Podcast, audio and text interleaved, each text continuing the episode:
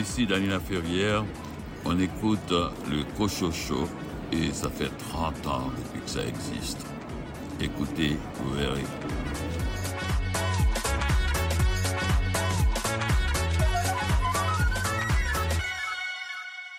Ici René Cochot, bienvenue à votre rendez-vous littéraire. Merci de nous écouter semaine après semaine. Au sommaire de l'émission, entrevue avec Marie-Pierre Luneau à propos du livre L'amour à dissous, le roman sentimental québécois de l'après-guerre. Venise Landry, quelle est ta sélection de livres? Je vais vous parler d'une recette. Et c'est pas n'importe quelle. La recette de l'amour de Léa Streliski chez Québec Amérique. Richard Mignot, quel roman policier a retenu ton attention? Je vous parle du dernier roman de Donna Leon, Les masques éphémères. Louis Gosselin, tu t'es intéressé à la biographie d'un athlète québécois. Un grand athlète Charles Hamelin, Mission accomplie aux éditions La Presse, une biographie écrite par le journaliste Luc Bellemare. Marie-Robert, quel roman nous suggères-tu? Je vais parler de Vers le paradis de Anya Yana Giara, publié chez Grasset. David Lessard-Gagnon, qu'as-tu choisi comme bande dessinée? Cette semaine, je vous invite à lire le film de Sarah, une bande dessinée de Caroline Lavergne publiée à Nouvelle Adresse. Également au programme les nouveautés littéraires chez Hexagone et Boréal. Bienvenue au Cochocho.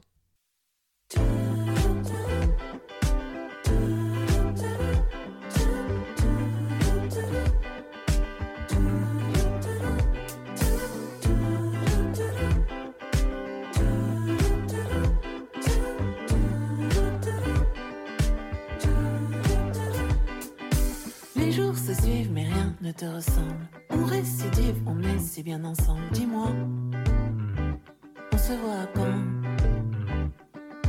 La réciprocité n'est pas facile. Quand on l'a capturé, ça a du style. Dis-moi, tu reviens quand? Je t'attendrai vendredi. Mais nous verrons vendredi. On fera les fous.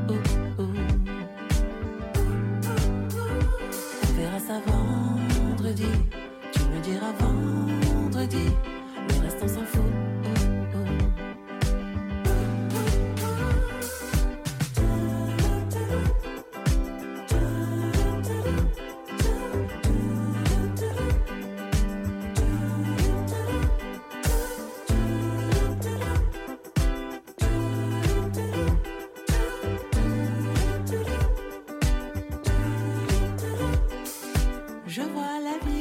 tu vois le monde, je le réduis à toi chaque seconde. On est comme des aimants, des humains, des amants, les emmerdes qui commencent. La vie est courte, ton regard du long. Faisons la route sans se poser de questions. Dis-moi, tu reviens quand? Je t'attendrai vendredi.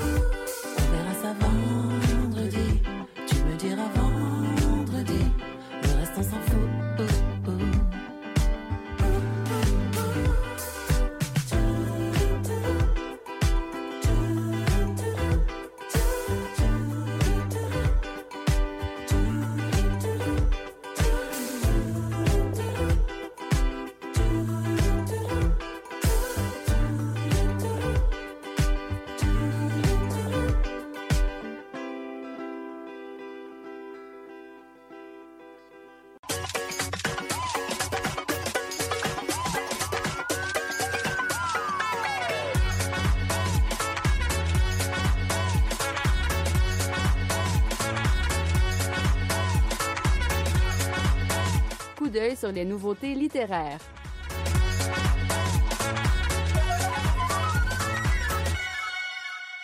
Le dernier livre de Mordecai Richler se veut un hommage au sport qui a marqué sa vie. Petit guide du snooker a été traduit par Laurie Saint-Martin et Paul Gagné chez Boréal. Écoutons Jean Bernier nous en dire plus.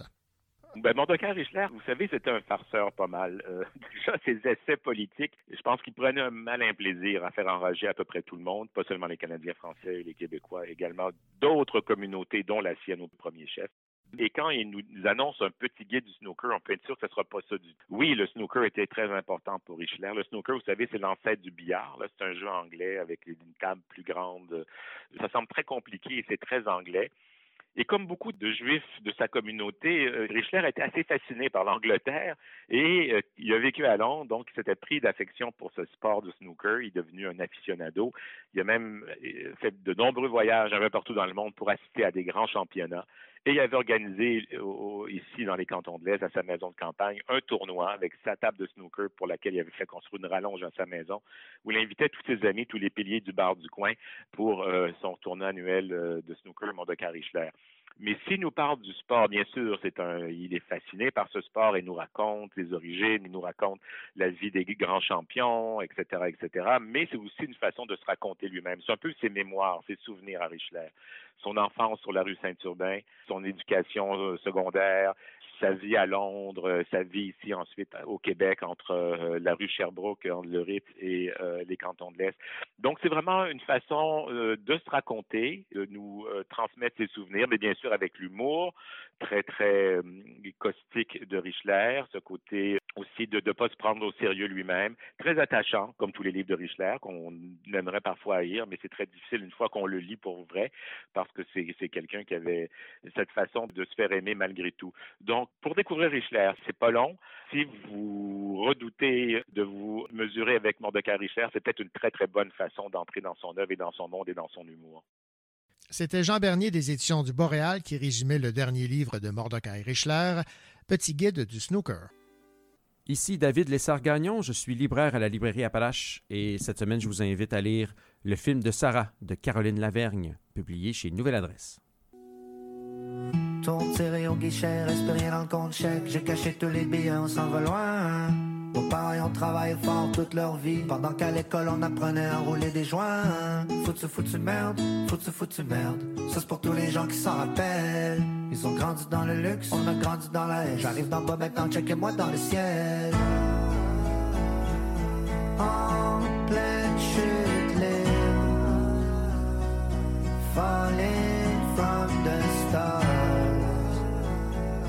cœur indestructible devient mon trampoline. So baby, don't let me go down, down, down, down. Don't let me go down, down, down, down. Don't let me go down, down, down, down. J'cale des Red Bull jusqu'à temps que j'ai des ailes qui poussent. D'après moi, ça va prendre un crèche de bout.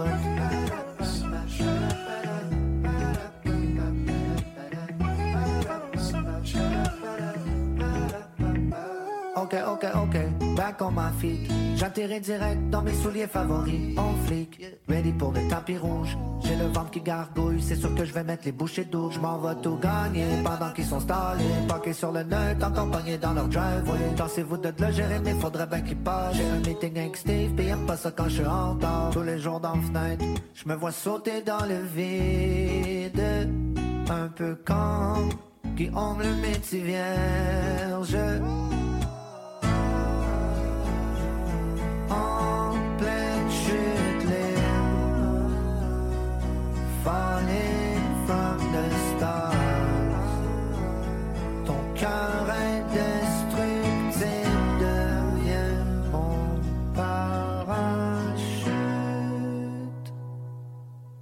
So baby, don't let me go down, down, down, down. Don't let me go down, down,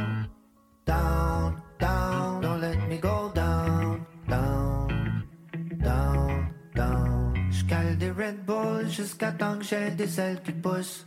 D'après moi, ça va prendre un crèche de bout.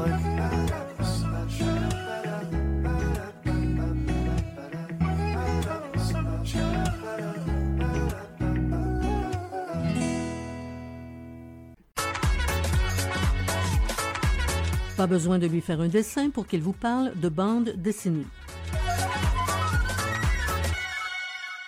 Bien le bonjour, David Lessard-Gagnon, libraire à la librairie Appalache au centre-ville de Sherbrooke. Salut René. J'ai hâte de t'entendre parler euh, de cette bande dessinée parce que j'avais entendu euh, le- la BDiste Caroline Lavergne en entrevue Mhm. où elle parlait de cette expérience qu'elle avait vécue à Schifferville. Alors la bande dessinée en question, c'est euh, le film de Sarah C'est publié chez Nouvelle Adresse. Alors, euh, jase-moi de cette bande dessinée qui, euh, depuis euh, un certain temps, me titille. Oui, bien, à juste titre, je t'invite à passer par-dessus le titillement et à passer à l'étape suivante. L'achat. Celle de la lecture. Ben, de la lecture à tout le moins. Donc, oui, c'est ça. super belle BD, super belle surprise pour ma part. Le film de Sarah. Caroline Lavergne chez Nouvelle Adresse. Un- on est dans un récit de type euh, journalistique, c'est peut-être pas le mot, mais un, un- un récit de voyage, un Ouais. récit, euh, un journal Mhm. d'expérience et de voyage. Le film de Sarah, c'est euh, le film Nouveau Québec de Sarah Fortin qui est euh, sorti en 2021 avec euh, Christine Beaulieu, euh, entre autres. Film qui a été tourné en grande partie à Shefferville, qui a été fait dans une volonté d'avoir des comédiens non professionnels, des gens qui habitent cette communauté-là, qui la composent. C'est un projet en soi très intéressant de ce point de vue-là. Donc Caroline connaît Sarah, elles sont chez des amis dans un chalet en train de profiter. Ils font partie du même cercle d'amis. Puis euh, la semaine prochaine, Sarah s'en va justement à Shefferville pour commencer le tournage de son film. Idée saugrenue comme ça qui vient à l'esprit de Caroline. Et si je t'accompagnais, puis que je saisissais en dessin le tournage, je faisais un carnet de tournage, ah tiens, si j'en faisais une bande dessinée, si je faisais ma première bande dessinée sur ton projet, ça te tente-tu? Ah ben euh, oui, ça me tente, il n'y a pas de problème. Il y a bien des choses où il va falloir que toi, tu te débrouilles, mais... euh, comme te trouver un billet, par exemple. Mais, euh, mais oui, let's go. Si, si ça marche, ça marche, on fait ça, c'est super. Mhm. Alors, ça marche. Ça marche, voilà. donc, ça marche. Et, et Caroline va accompagner euh, l'équipe de tournage vers euh, Shefferville. Donc, euh, du tout début de son voyage, là, la route en voiture, le passage en train, parce qu'il faut faire un, un grand bout en train pour se rendre là. Et c'est un train, justement, où déjà le film là, commence. Hein, parce qu'il y a des scènes du film qui doivent se passer dans le train. On a besoin de la collaboration de la compagnie. C'est une coopérative qui est elle-même gérée par euh, euh, la population euh, Innu du coin. Puis là, ils sont en grève. Fait que bon, on a vraiment un, carnet de tous les événements. C'est vraiment un making-of du film, du film en question, du film Nouveau-Québec. En cela, c'est très intéressant, dans la mesure où c'est vraiment une entrée dans la manière dont se fait un film, dans les choses qu'on voit peut-être pas toujours non plus dans les making-of qui sont eux-mêmes filmés, parce que là, on, Mhm. On change de médium, mais il y a, il y a moyen de, Ouais. moyen montrer autre chose aussi. Il y a aussi le fait que Caroline, en tant que témoin de cette équipe-là, n'en faisant vraiment pas partie, ou en tout cas si peu, lui donne un point de vue justement intéressant par rapport à- à- à- au rythme auquel se fait le tournage d'un film, les défis auxquels ils sont euh, confrontés, euh, ne serait-ce que non seulement par le, le- le- le médium, la façon dont on fait un film, mais aussi par l'endroit où ils sont allés, Ouais. avec euh, où ils doivent demander plein de permissions, Mhm. où ils doivent demander à des gens de, de les aider, ce qui n'est pas toujours comme nécessairement fait de bon cœur. Parfois, les gens ils trouvent que cette équipe-là de tournage ben, est juste dans le chemin. C'est qui c'est sur l'Uberlu de la ville là, qui sont venus faire quelque chose chez nous. Bon, fait qu'il y a aussi ce genre de réaction-là. Et donc, voilà, c'est un, c'est vraiment une bande dessinée intéressante. Pour moi, c'est la thématique principale, c'est vraiment celle de la rencontre. Ouais. C'est donc, oui, on rencontre un art, hein, l'art du cinéma et la manière dont il est fait, mais on rencontre aussi euh, les gens qui composent cette communauté-là, ce qui est clairement super important. L'intérêt de Caroline Lavergne pour l'excitation qu'elle ressent au début du voyage et tout le long d'ailleurs, à l'idée d'aller rencontrer des gens qui, vivant dans un autre, dans un contexte si différent d'elle, euh, elle pressent donc euh, qu'il y, a quelque chose d'intéressant à aller euh, chercher par le contact avec ces gens-là, ce qui est évidemment le grand principe de la rencontre de l'autre. Donc oui, il y a ça qui est super intéressant. On va aller, on va aller dans des cabanes là, reculées dans la presque toundra où on, va, on va manger euh, toutes sortes de choses, discuter ou à peine discuter, tout dépendant du degré de locacité de- de- de- des personnes avec qui elle est, de c'est quoi la vie dans ce coin-là, tente suante, euh, rituel euh, presque mystique. Donc, il y a toutes sortes de choses qui se passent où euh, Caroline va à la rencontre de la culture inou des gens de cette place-là, ce qui est fort intéressant. C'est aussi une rencontre avec un territoire. Là, je parle territoire physique. Mhm. Et d'ailleurs, ce territoire-là est, est donc le sujet des plus belles planches de cette bande dessinée-là. Là, j'ai pas encore parlé du, euh, du côté graphique, mais euh, disons que ça me permet d'y arriver. Le fait que c'est un journal de tournage, il y a des choses qui sont vraiment croquées sur le vif. On sent l'aspect carnet vraiment de son récit. Et donc, il y a parfois des scènes où les, postures, les personnages sont esquissés, les visages, certains visages sont comme torturés, on va le dire, vraiment dessinés à la va-vite où euh, il y a à peine d'expression. Et ça, ça, donne, euh, ça nous donne accès à cette euh, instantanéité-là, ou en tout cas à cette rapidité du, du médium cinéma, puis de la manière dont il est fait. Mais il y a aussi de superbes planches, à contrario, j'ai envie de dire, de superbes planches de décor, des fois où Caroline s'est dit ben moi là aujourd'hui j'ai pas vraiment envie d'assister à ça. De toute façon vous allez faire ces scènes là un peu que j'ai déjà vu un peu plates que bon je vais aller plutôt à l'orée du village puis je vais regarder puis je vais peindre je vais je vais euh, dessiner ce paysage là et vraiment on a droit à des planches là qui sont époustouflantes qui insufflent un calme et un bien-être en soi lecteur alors qu'on le fait qui est, vraiment euh, puissant. Et euh, j'ai bien aimé euh, donc la palette graphique il oscille entre ces deux extrêmes où elle a eu un grand temps et elle a pu prendre un grand soin à représenter ce qu'elle voyait. Mhm. Puis de l'autre côté, les fois où elle a dû saisir rapidement, euh, être, euh, euh, pouvoir sortir les, les- les lignes principales de ce qui se passait devant ses yeux. Et le résultat est fort, est fort agréable. La grande force de Caroline, à mon sens, c'est la couleur. Elles sont ahurissantes. Et là, ça, c'est dans tous les, les registres, j'ai envie de dire, Ouais. que ce soit justement les, les, les croquis sur le vif ou euh, les, planches plus contemplatives. Son utilisation de la couleur est vraiment juste. Elle n'hésite pas à en mettre plusieurs dans une même case. Et je trouve qu'il y, a il y a vraiment un brio de ce côté-là. Un super beau travail, un beau travail d'écriture aussi. Mhm. J'ai beaucoup aimé le ton à travers lequel euh, Caroline nous fait part de ses états d'âme parce qu'elle aussi, parfois, bien entendu, se demande est-ce que je fais est-ce que ce que je fais ici est pertinent? Est-ce que, comme je suis souvent dans leur chemin, on Ouais. me demande souvent de me tasser. Est-ce que ça sert à quelque chose que, Mhm. que je sois vraiment là? Le moment que je vis ici présentement à me faire à manger toute seule, ça va-tu être dans la bande dessinée, ça? Là, euh, spoiler, oui, parce que j'en parle. Mais donc, euh, euh, donc, il y a toutes sortes de, de- de questionnements qui sont super intéressants donc, par rapport au, euh, au fait de, de voyager euh, tout Mhm. court, là, peu importe, c'est comme de se lancer dans une aventure en tant que personne, de partir relativement tout seul. Tout ça. Alors, euh, voilà, super beau travail. Ben, ben voilà, donc j'ai été titillé et je suis maintenant convaincu. je vais lire le film de Sarah, dont l'action se déroule à Shefferville. C'est de Caroline Lavergne et c'est publié chez Nouvelle Adresse. Merci David. Ça m'a fait plaisir. Ici Louis Gosselin. Dans un instant, je vous parle de Charles Hamelin, Mission accomplie aux éditions La Presse, une biographie écrite par le journaliste Luc Bellemare.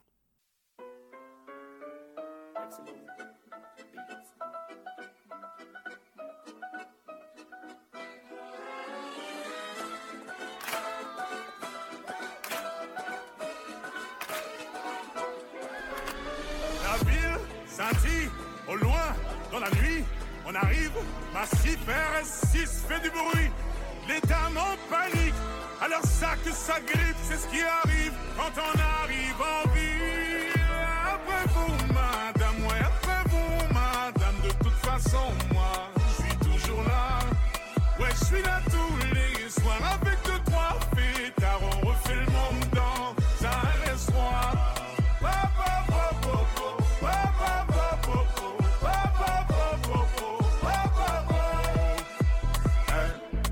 À les chiller, vas-y fais rentrer les billets.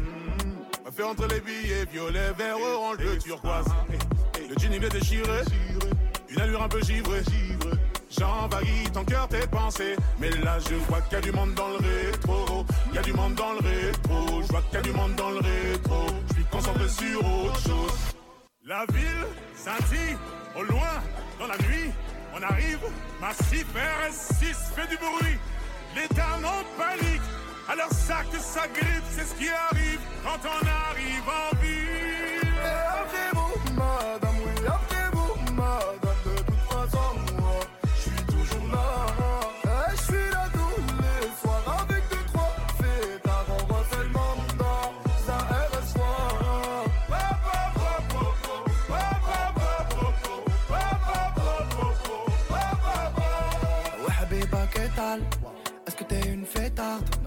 Que je pose l'étal Et sous tes pieds les pétales, ouais, ouais. Alors c'est sale.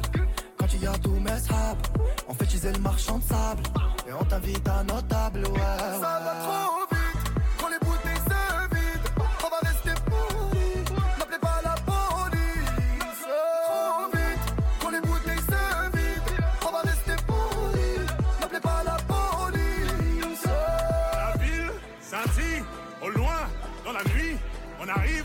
massif RS6 fait du bruit. Les dames en panique, alors ça que ça grippe, c'est ce qui arrive quand on arrive en ville. Et après vous, madame, après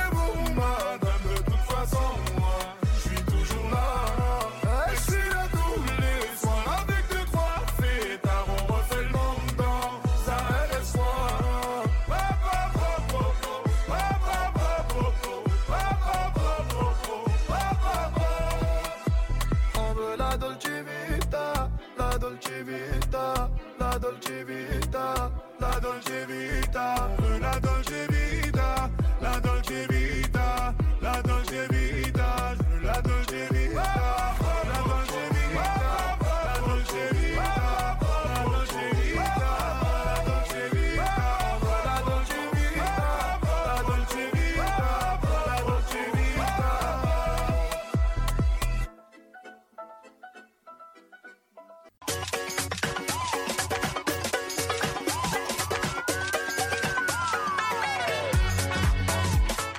n'a pas peur de prendre quelques livres pour les lire, évidemment.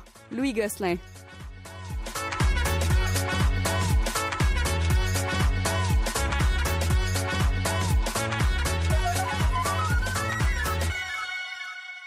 Bonjour Louis. Bonjour René. Euh, Louis, est-ce que tu es vite sur tes patins? Euh, je l'étais. je suis moins. Bon, ben, quand il y a, il y a moins d'entraînement, j'imagine. Oui. là. C'est ça. hein? Oui. il y en a un, par contre, qui était vite sur ses patins. C'est Charles Hamelin. Oui. Hmm. Et on va parler euh, ensemble de ce livre, Mission accomplie, Charles Hamelin, un texte de Luc Bellemare qu'on peut, entre autres, écouter à RDS et c'est aux éditions euh, de la presse. Alors, Charles Hamelin euh, est considéré là, parmi les, les grands patineurs de vitesse euh, du, du pays, Écoutez, sinon le plus grand. Là. Bien oui, Hum. six médailles olympiques en patinage de vitesse, 142 médailles en Coupe du Monde, puis 38 médailles au championnat du monde. Bon, je ne me suis pas trompé, je pense. Non, non, non, non, non, non, non. Bon, Euh, alors, euh, qu'est-ce qu'on apprend sur Charles Hamelin dans cette euh, euh, biographie? Ben, on apprend beaucoup de choses sur Charles, mais c'est aussi l'histoire de la famille Hamelin. Une famille qui est composée de parents très impliqués dans le développement sportif de leurs trois garçons, Charles étant le plus âgé, il est né en 84, mais c'est le deuxième, François, qui faisait du patin, puis rapidement, Charles s'est imposé. Alors, euh, le père, comme bien des pères de famille, euh, avec leurs enfants, a commencé à être entraîneur chez les tout-petits. Et il est devenu même président de la fédération euh, avec les années. Alors, toute la famille était très, très impliquée dans le patinage. Puis le récit nous montre un petit Charles qui était déterminé puis combatif. Écoutez, à 6 ans, il a fait le tour de l'île de Montréal en vélo avec ses parents. Puis il était quand même pas question d'arrêter. On dit on peut arrêter si tu veux. Non, non, non, on va y aller. Il avait 6 ans. Il a fait le 67 km d'un Ah, coup. ouais. Puis il a dit non, on arrêtera quand ce sera terminé. Fait que ça, ça montrait un petit peu Ouais. déjà sa détermination.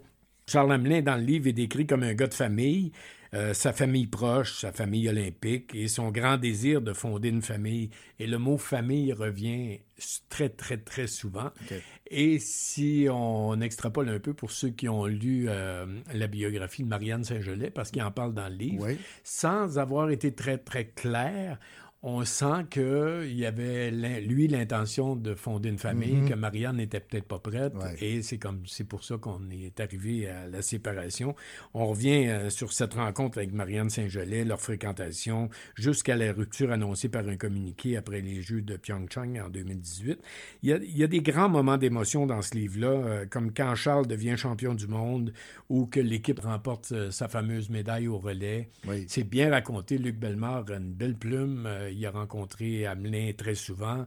On sent, on sent l'esprit du journaliste sportif qui comprend en écrivant que c'est pas juste une question de chiffres quand on parle d'une biographie, c'est une Mhm. question d'émotion. Il est allé chercher vraiment ce que Charles Hamelin a vécu dans tous ces événements-là, qu'ils soient tristes ou qu'ils soient très, très euh, glamour. Il est allé chercher les, les- bons mots. Très bien rendu l'émotion, donc. Euh, Charles Hamelin a été euh, très, très généreux aussi en nous parlant de ses relations avec les coachs, de sa femme Geneviève, de sa petite fille Violette. C'est un livre, euh, c'est pas une biographie CV, Curriculum Vitae. C'est un, un livre qu'on lit, ça aussi, que- presque comme un roman, parce que euh, c'est chronologique, on raconte les étapes, mais en même temps, on s'arrête à chacune des compétitions importantes. On voit l'évolution du patineur, on voit toute l'angoisse qu'il y a à l'approche des Jeux olympiques. Il y a des détails euh, sur ses émotions, des confidences. C'est ce qu'on retrouve ici, c'est ce qu'on aime dans une biographie. C'est vraiment intéressant. Puis pour les jeunes garçons et filles qui font du patin, Euh, c'est sûr que Charles Hamelin, c'est un modèle. Puis si vous avez la chance de refiler ça à vos adolescents, ce livre-là, Mhm. c'est très accessible comme euh, débit de lecture. C'est pas compliqué à lire. C'est une, c'est une écriture qui est très simple, mais qui est directe, mais qui est remplie d'émotions. Et je pense que les, les jeunes patineurs, patineuses vont, vont apprendre beaucoup de choses et vont peut-être avoir un petit goût de se dépasser qui est pas désagréable aussi à la fin de la lecture d'un livre. Euh, En page 172, je pense que ça, ça résume, j'imagine, assez bien euh, l'homme. Dès que je sautais sur la glace, j'oubliais tout ou presque, je me sentais vraiment bien. Voilà. Hmm. Voilà, c'est Charles Hamelin. Merci, Louis. Merci, René.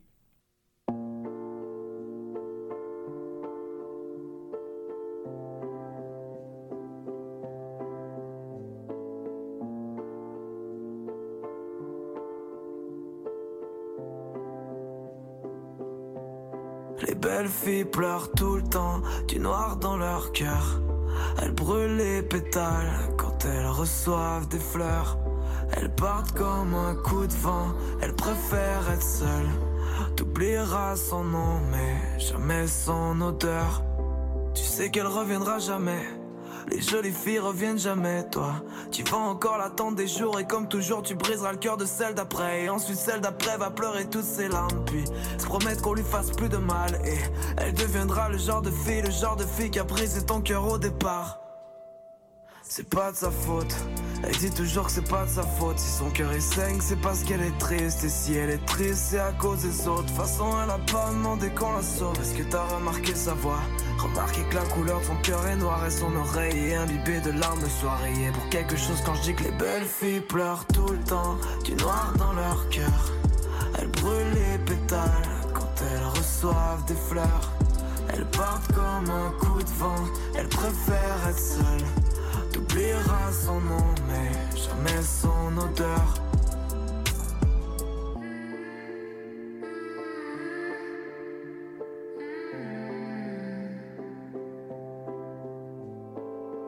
Qu'on lui parle de sentiments. Y a ceux qui sont laissés, y a ceux qui mentent. Qui des deux rendra l'autre malheureux? Elle a toujours fait ce qu'on attendait d'elle. Mais l'amour est mort dans le jardin d'Éden. Ce soir, son cœur tient la chandelle. De toute façon, elle sait déjà ce qu'on dira d'elle. Les belles filles pleurent tout le temps, du noir dans leur cœur. Elles brûlent quand elles reçoivent des fleurs. Elles partent comme un coup de vent, elles préfèrent être seules.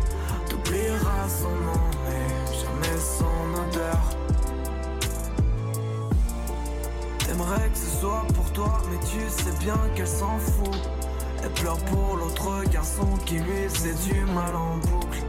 T'as voulu marquer sa vie, t'as pas calculé ton coup. Et tout ce que t'as retenu, c'est que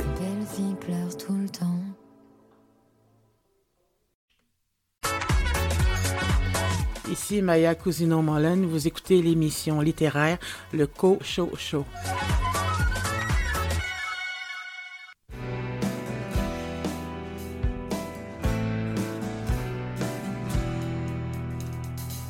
Depuis que t'es haute comme trois pommes, t'as toujours vécu dans un monde fait pour des hommes. À te faire dire de mille façons que t'es juste une fille. Par des pauvres cons qui t'arrivent même pas à la cheville. Et ainsi va la vie, ainsi va la vie qui va et vient. La justice de l'homme est floue, tout ce que je demande c'est fait. Ton mieux, t'es la seule qui peut juger, prends pas trop au sérieux ce que les autres peuvent penser. Chacun a ses raisons, ses torts. Mais pour avancer, il faut pas compter ses pas. C'est vrai que le monde appartient toujours au plus fort. Mais le caractère l'emporte toujours sur les bras. Et ainsi va la vie, ainsi va la vie qui va et vient. Ça peut paraître un peu fou, tout ce que je demande c'est fait. Ton mieux, t'es la seule qui peut juger, prends pas trop beau. Sérieux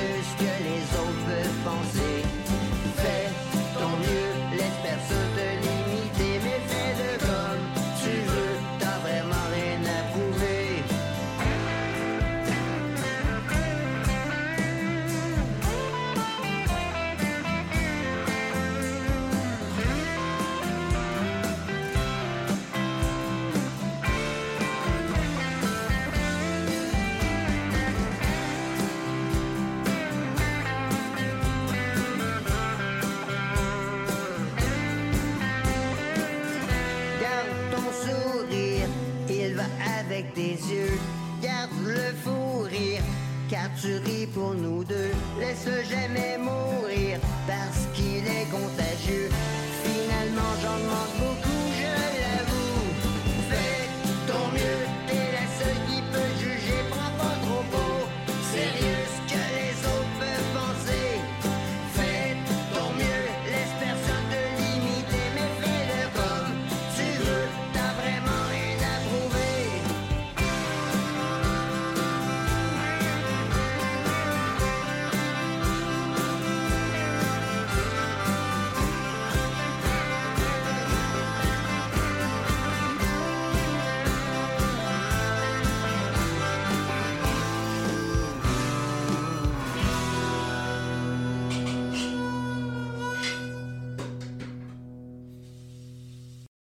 Le Québec des années 1940 et 1950 représente l'âge d'or des romans à dissous. Ces petits fascicules exposent de fabuleuses histoires d'amour entre des jeunes femmes à la beauté éclatante et des jeunes hommes promis à la richesse. On les reconnaît facilement à leur couverture aguichante et à leur titre accrocheur comme La chasse au mari, Les yeux caressants, Désir audacieux et encore La belle de Boucherville. Quels rôles sont dévolus aux femmes et aux hommes dans ces ouvrages? Quelle importance revêt le travail dans leur vie? Quelle place y occupe la famille et les enfants? Quel discours tient-on sur le flirt et la sexualité? Voici euh, quelques-unes des questions auxquelles l'équipe de Marie-Pierre Luneau et Jean-Philippe Warren euh, se sont intéressés. Marie-Pierre Luneau et Jean-Philippe Warren ont travaillé de concert avec Carole Anne Boivin et Harold Bérubé. Et euh, nous avons euh, Marie-Pierre Luneau euh, en ligne. Bonjour Marie-Pierre. Bonjour René. Directrice du groupe de recherche et d'études sur le livre au euh, Québec. Vous êtes également professeur titulaire au département des arts, langues et littérature à l'Université de Sherbrooke. Et d'entrée de jeu, euh, Marie-Pierre Luneau, j'aurais le goût de vous demander, qu'est-ce qui vous a amené à faire cette recherche? Ben d'abord, je je veux vous remercier pour l'invitation. C'est vraiment très précieux pour nous de pouvoir euh, partager euh, nos recherches puis les faire connaître. Qu'est-ce qui nous a amené à travailler sur les fascicules? Moi, j'ai toujours eu un intérêt pour la littérature populaire. Euh, Ça va pas de soi à l'université qu'on s'intéresse à ces objets-là. Malgré tout, moi, j'ai toujours pensé que ces, euh, ces livres que tout le monde lit, qui sont très répandus, ben reflètent jusqu'à un certain point les fantasmes d'une société à une époque donnée.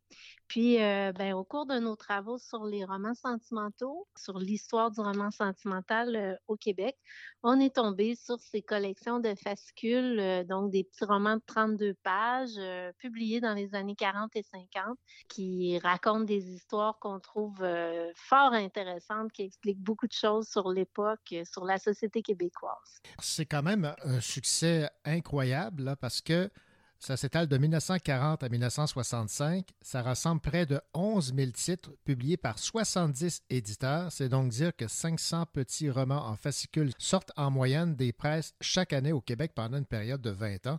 C'est quand même impressionnant, ça.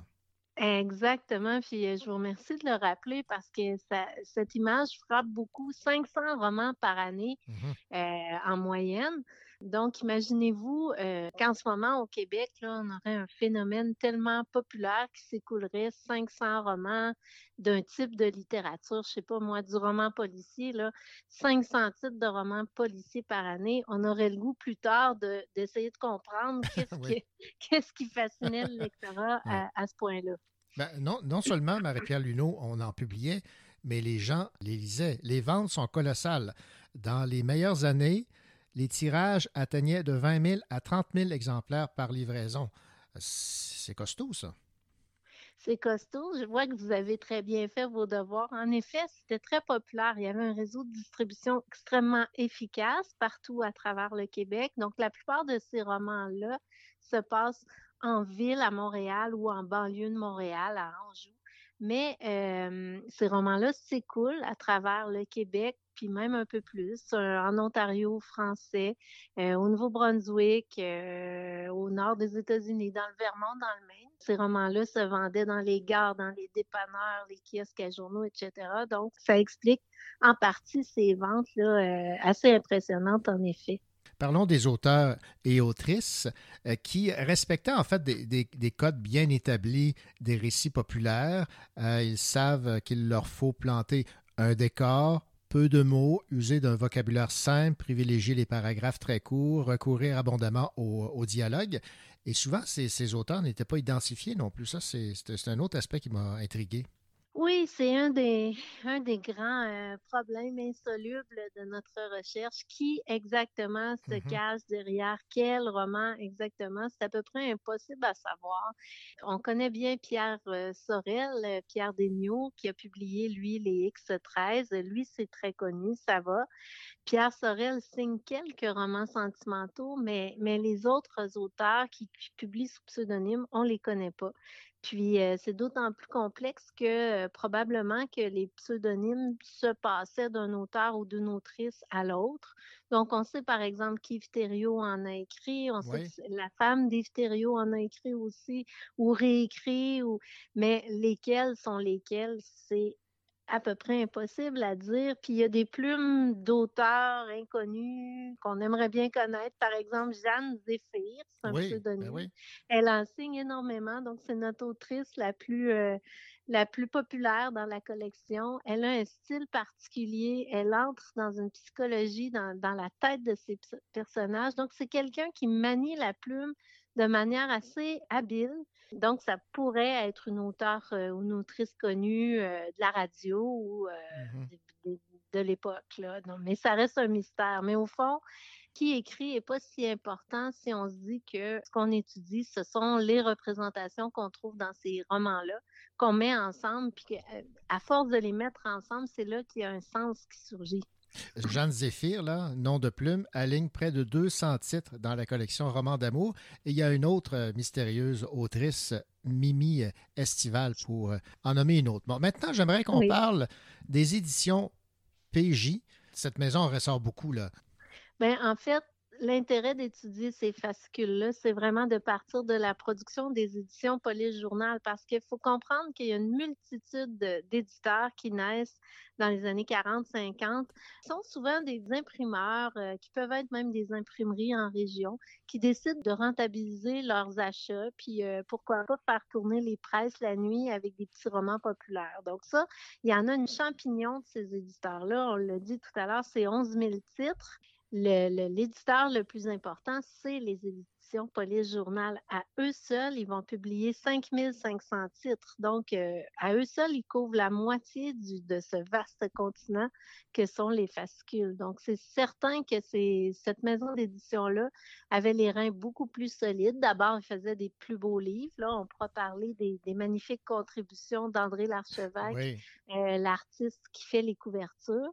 Donc, déjà là, c'était très accrocheur. Donc, il payait les services d'un dessinateur, ce qui n'est pas le cas des autres euh, petites maisons qui présentaient là, des petits romans très, très peu attrayants. Donc, euh, avec ce professionnalisme, ben, ils rémunéraient aussi leurs auteurs. Donc, ça, finit par créer euh, une production qui sort du lot, qui est pas mal meilleure que le reste, là, je vous dirais et euh, qui est euh, super intéressante. c'est sûr qu'aujourd'hui, si on lit ces romans-là pour se divertir, on on n'y trouvera pas son compte. Là. On va trouver que ça a complètement euh, mal vieilli. Mais pour comprendre les fantasmes de l'époque, c'est vraiment une belle source. Bon, ben, revenons donc sur euh, ces images. En fait, moi, je les trouve très belles. De l'archevêque, on dit qu'il a produit près de 6000 illustrations en une douzaine d'années. Il a même eu des offres de l'extérieur.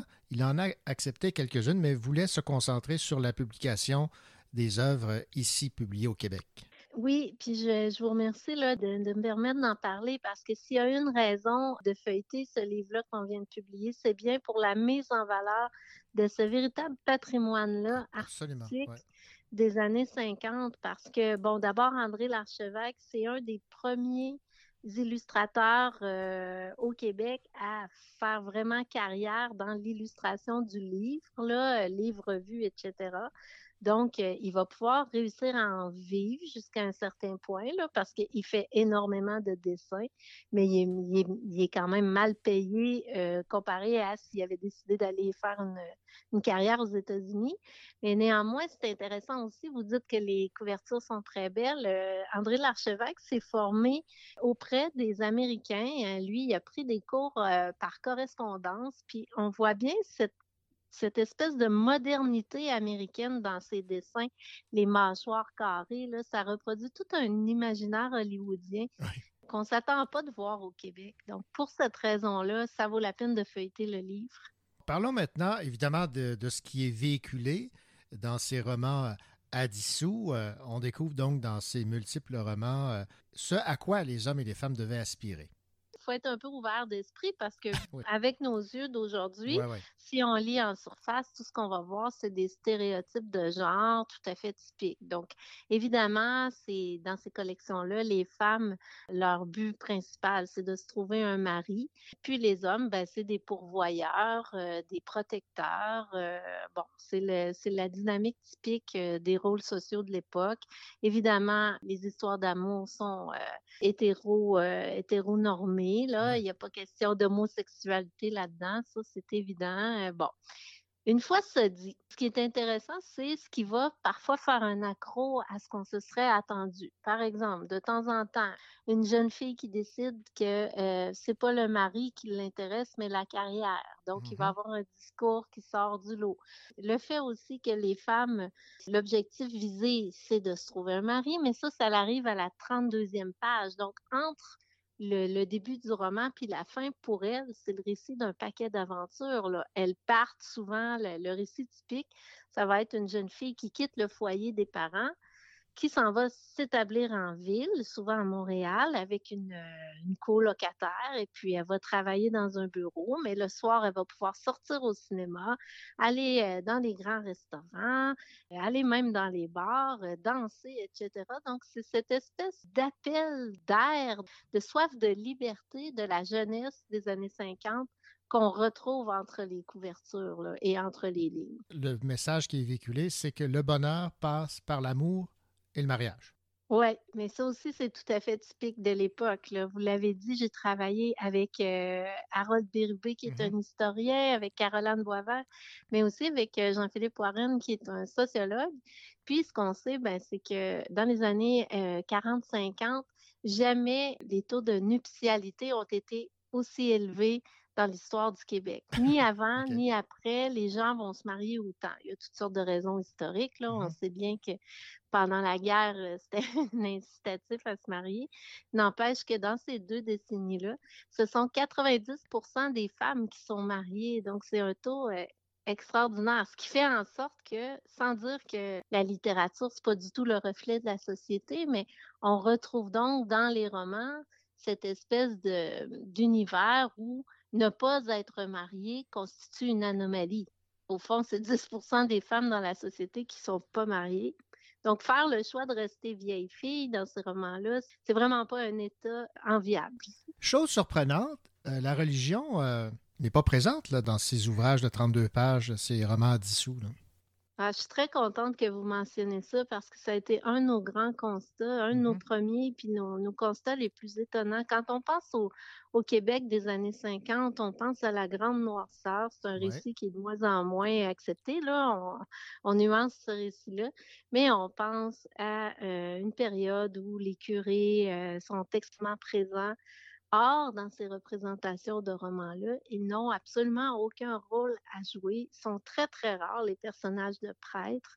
Puis on pourrait penser qu'au moins la cérémonie du mariage est célébrée, mais elle est rarement représentée. L'Église ex- existe à peu près pas.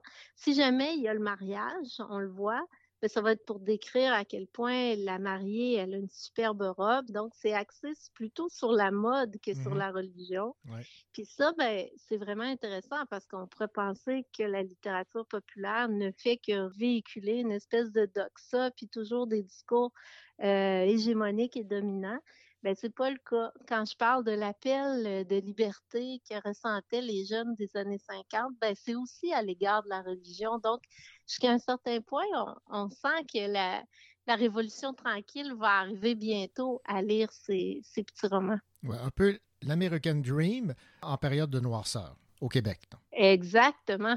Il y a quelque chose qui m'a frappé aussi euh, en page euh, 121. Vous abordez la culture du viol, un sujet très actuel. là. Jamais la culture Oui. du viol n'est remise en question dans les fascicules des années 40 et 50. Elle est posée comme un simple fait de société, comme une vérité éternelle du type Boys Will Be Boys. Ben là, je vais pas vous faire un long cours universitaire, mais euh, la culture du viol, euh, en fait, euh, dans la tradition du roman sentimental anglo-saxon, elle existe depuis le, le 17e, 18e siècle. Les premiers romans sentimentaux anglais, britanniques, ont des représentations où la femme va être séquestrée, euh, vraiment maintenue sous le joug physique de l'homme, puis bon, avec la, la symbolique du viol. Ça, c'est une chose. Ça appartient à la tradition du roman sentimental anglophone.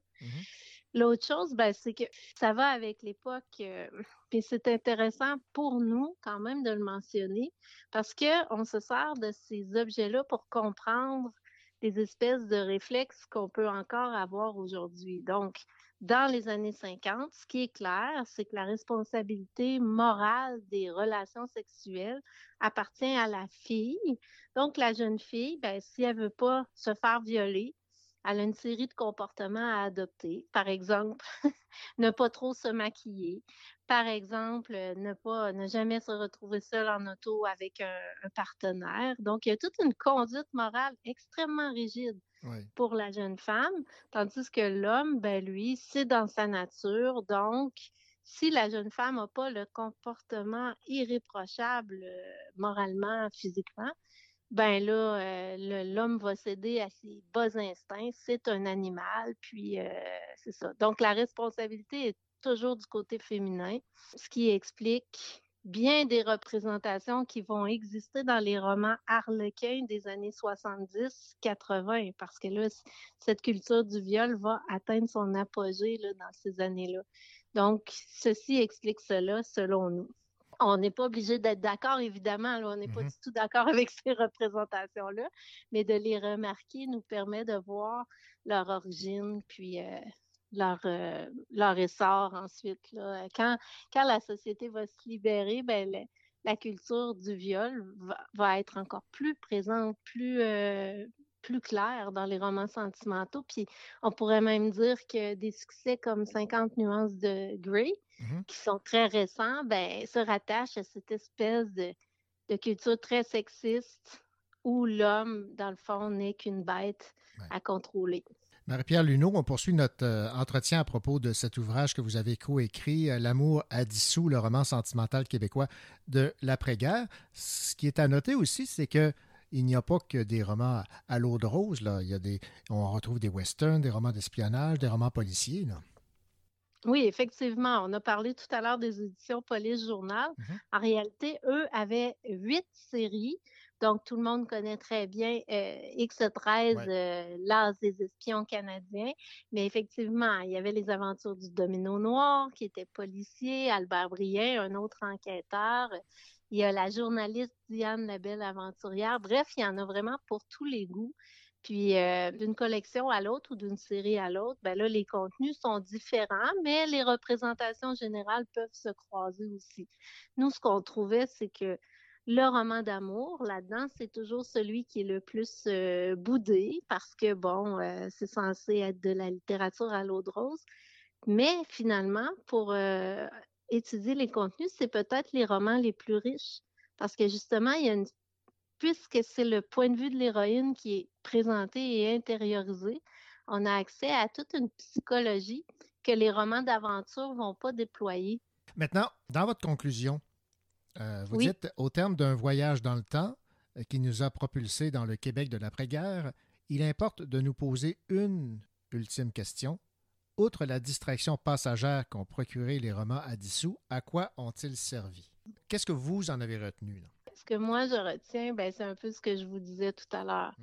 D'abord, ça a permis de refléter un certain nombre de fantasmes de la jeunesse, hein, parce que c'est des jeunes qui lisaient ça, ces romans-là, des fin de l'adolescence, début euh, de l'âge adulte. Il faut toujours se dire que l'éditeur qui produit de la littérature en série, ce qu'il veut, c'est en vendre. Donc, pour en vendre, il va offrir ce qu'il pense que le lectorat veut lire. Puis là, ben, si ça coïncide, ben, il en vend beaucoup. Donc, pour des collections qui ont duré si longtemps, ça veut dire que ces fantasmes-là d'américanité, de richesse, hein, on n'en a pas parlé, mais les, les personnages dans ces romans-là s'améliorent socialement. là. Il y a une, il y a une- une ascension sociale. C'est loin d'être des Québécois nés pour des petits pains. là. Ils s'améliorent puis ils deviennent riches.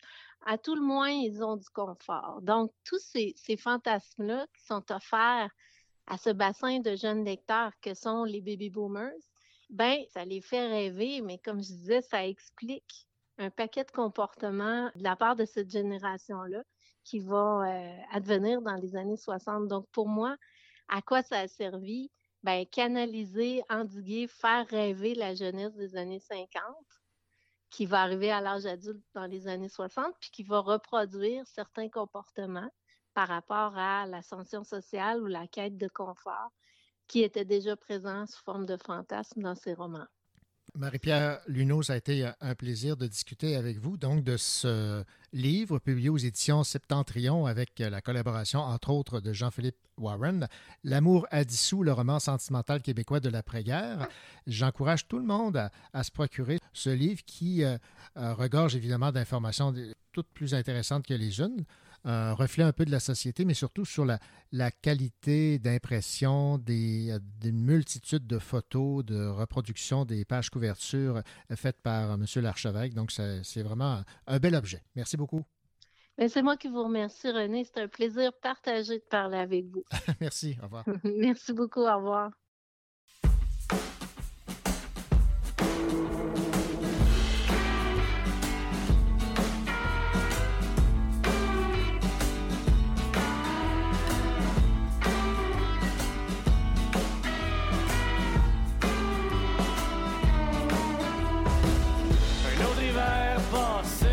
Solitude, à regarder par la fenêtre, compter mes inquiétudes.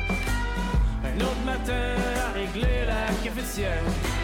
Aujourd'hui c'est comme demain, je vais essayer de pas me décevoir.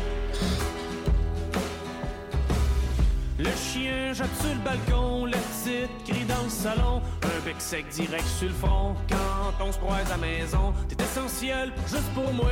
À quel point je suis fier de toi? Une femme forte à ses affaires, capitaine de notre chaumière. On se réveille tout à l'envers, déjà la main sur le cellulaire. J'entends la gratte qui va passer, bloquer l'entrée de mon driveway. Un autre hiver à pelleter mon ennui pour profiter de la vie. Un autre matin à me réveiller dans le noir, à fouiller dans mes poches, il me reste encore l'espoir. Sur le tapis de l'entrée, s'écrit la maison du bonheur. Calvaire, je peux-tu rentrer ou il faut que j'aille vivre ailleurs? Tu sais que mes rêves me rongent, tu connais mes mensonges. J'essaye de marcher droite, malgré la gadoue pis le fret. Ma guitare qui résonne, et tu te demandes pourquoi que je joue pour personne et que personne joue pour moi. Un autre hiver à passer dans ma sueur pogné des artères pour faire mon 40 heures. Un autre matin à te regarder dans l'allée, à me dire qu'un jour t'auras plus besoin de travailler.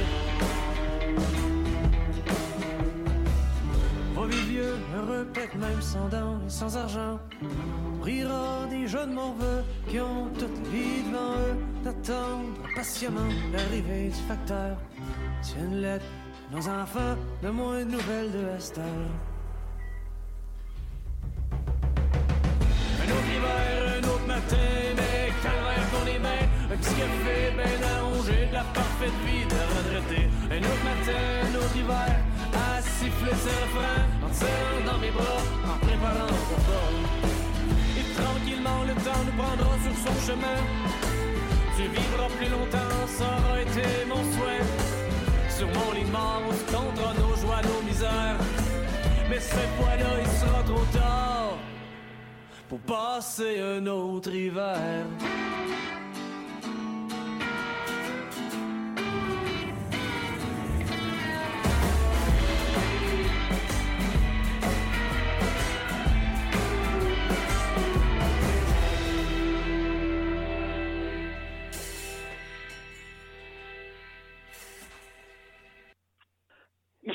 C'est Venise Landry qui a hâte de vous parler d'une recette, pas n'importe quelle, la recette de l'amour.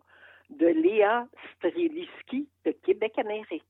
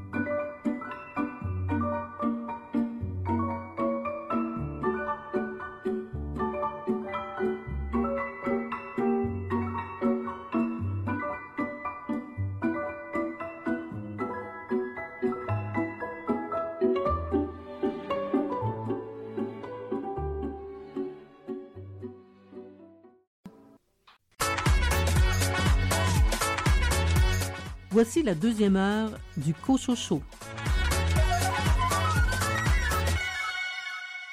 Au sommaire de cette deuxième partie d'émission, Venise Landry, tu nous parles d'un livre où il est question de recettes.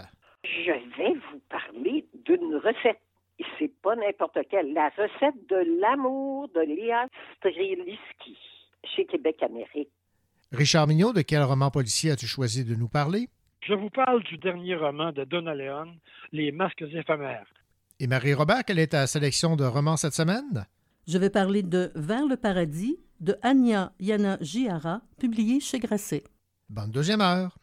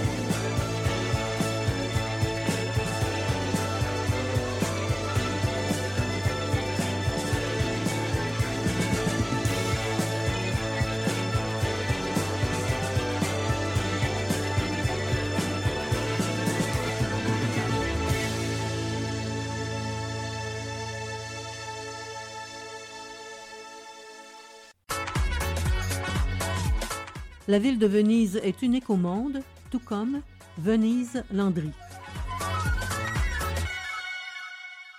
Bonjour Venise. Bonjour René. À Venise, euh, il y a évidemment les, les recettes de cuisine. Mais là, on va parler d'une toute autre recette, celle de l'amour. Léa Streliski s'est intéressée à la recette de l'amour. C'est d'ailleurs le titre de sa petite plaquette publiée chez euh, Québec Amérique. Alors, qu'en as-tu pensé et euh, crois-tu vraiment qu'à la lecture de ce livre, les gens auront la recette? Là, peut-être pas, parce que je pense qu'ils vont se faire leur recette. oui. oui, souvent, c'est comme ça, même euh, peut-être pas pour la pâtisserie qu'on fait une première fois, mais une recette, on prend vitement l'inspiration de la recette et on la fait avec notre recette personnelle, on mélange les deux, puis ça y est, il y a une nouvelle recette sur le marché, puis voici la prolifération des recettes. Voilà. Mais c'est moins simple euh, la recette de l'amour que la recette pour faire une galette. Effectivement. Il n'y a pas de doute. Voilà pourquoi ma main s'est irrésistiblement tendue vers la recette de l'amour, parce que je me suis dit, oh, c'est audacieux. Tout de suite, j'aurais pensé que la personne, elle avait un petit chapeau de aîné, euh, avec pas mal de vécu, chose certaine, un certain âge. Oui. Qui veut toujours dire un âge certain. Et là, euh, non. Donc, ça m'intriguait d'autant plus. J'ai commencé à le lire et puis, je me suis sentie concernée. J'étais loin de me sentir, oh ben mon Dieu, moi, euh, ouh là là, avec mon vécu, euh, je pourrais peut-être y en montrer un peu. Elle oublie peut-être ci, elle oublie peut-être ça. non, j'étais pas du tout sous ce mode-là OK. parce qu'elle me remplissait de sa recette, de ses réflexions éclairées et étayées sur l'amour. Et cette Léa a commencé toute jeune à aimer. Ben, comme beaucoup de jeunes, hein, qu'on a des coups de cœur à l'école, là, mon doux, c'est notre préféré, là, on a le cœur à l'envers parce qu'il nous a pas souri, puis ça fait partie de la vie. Mais ce jeune homme-là, euh, on a une photo dans le livre des deux protagonistes enfants. Disons, ils ont à peu près 10 ans, là. C'est ça qui est particulier dans le début aussi du livre. Ils ont tout de suite su, surtout la femme, parce qu'on n'a pas l'écho de l'homme, elle transmet son, un peu son message de, son chum, mais euh, c'est surtout à, à la jeune femme, même l'enfant à qui on a affaire. Elle, elle était, déjà, elle savait, je l'aime, puis c'était très fort. Alors, ils, ils ont été en- ensemble beaucoup, ils se sont beaucoup fréquentés comme des enfants se fréquentent, là, mais avec beaucoup d'amour et d'amitié, jusqu'à temps où la jeune fille Léa ben, déménage en France. D'ailleurs, les quelques années qu'elle est obligée d'habiter la France, disons qu'elle n'était pas à son meilleur. Elle était plutôt bougon. Et puis euh, là, elle a fini par revenir euh, et retrouver cet amour de prime jeunesse. Ça se fait pas, là, bing bang, on se donne rendez-vous à l'aéroport, j'ai hâte de me jeter dans tes bras. C'est pas tout à fait ça. Ça recommence par une correspondance nourrie à travers les deux pages Facebook qui s'étaient retrouvées. Ils ont fait un petit à côté de correspondance, là, et puis ça les a menés à une première rencontre. Et là, ils sont au début de la vingtaine, et elle disait, notre certitude d'en dessous, ce sentiment de s'être trouvé, nous criait dans les oreilles, mais il fallait l'actualiser dans le réel. Ah, c'est beau, ça. Oui, c'est la phrase clé, là. Elle a ça, elle est face à, à lui, il est face à elle, puis ils éprouvent tous les deux la même chose, mais c'est tout un monde hein, de incarner ça dans le réel. Parce que là, eux, ils ont deux équations. Leur amour d'enfant, qui est un univers en soi, avec ses, un peu ses règles, puis après ça, l'univers du virtuel, ils ont entretenu eu sporadiquement des liens virtuels. Puis ensuite, ça se termine par, ben là, coudonc, si on a tout cet attrait-là, il faut incarner ça dans un couple, peut-être, dans une famille, peut-être. Alors, tout est à faire. À partir de cette rencontre-là, d'ailleurs, il y a un chapitre complet sur cette rencontre-là. Il lui a donné euh, rendez-vous sous un pont. Puis euh, elle avait déjà là, elle le retrouvait, elle voyait pas d'autre être humain qui aurait pu lui donner rendez-vous sous un pont. Et euh, bon, ben, l'histoire continue parce que ça s'arrête pas là. Souvent, les livres, quand on trouve l'amour vers la fin, là, après plusieurs embûches, mais ben, c'est la fin du livre. Mais eux autres, c'est le contraire. On est même pas au tiers du livre, c'est le début de l'amour. Donc, on va entendre parler énormément d'amour. Et on va en avoir pour notre grosse dent, ça, je vous l'assure. Il sait que ce couple-là va finir par avoir des enfants. J'ai vu une différence entre le propos avant les enfants et le propos après. C'est sûr, je me suis beaucoup plus identifiée au propos avant, vu que mon mari et moi, on ne vit euh, plus avec des enfants, qui sont grands. Hmm. Mais c'est une autre chose, on avouera, c'est euh, deux planètes différentes hein, avant qu'on ait nos enfants, puis quand on a euh, nos enfants, il y a beaucoup de contraintes et obligations. Alors l'amour prend un autre ton et j'ai vu quelque chose qui s'est infiltré de plus en plus, c'est un peu donner la recette, puis après ça, taper sur le clou pour qu'on l'utilise. Là. C'est à utiliser. Là. Il y a un peu ce côté-là euh, bousculant. Ça dégage. Moi, je sais qu'est-ce qu'il vous faut. Moi, je me dis, on donne notre recette, l'autre en fait ce qu'elle veut. C'est pas pour rien. J'ai commencé en disant, quand on suit une recette, on met aussi nos ingrédients. On met notre manière de mélanger la sauce. C'est un peu ça. Un seul petit reproche à peine. Le livre n'en est pas moins intéressant, bien au contraire. Euh, ça fait réfléchir, ça fait réagir, ça atteint un but. Et euh, évidemment, reste à, décider quelles épices on met dans cette recette. Oui, c'est ça, dans notre propre recette. Alors, Venise, le titre de ce livre de Léa Streliski chez Québec Amérique, c'est La recette de l'amour. Merci donc de nous avoir parlé, euh, Venise, de ce livre. Ça me fait plaisir. Bonjour tout le monde, ici Richard Mignot et je vous invite à une petite visite de Venise avec le dernier roman de Donna Leon, Les masques éphémères. À tantôt pour vous en parler.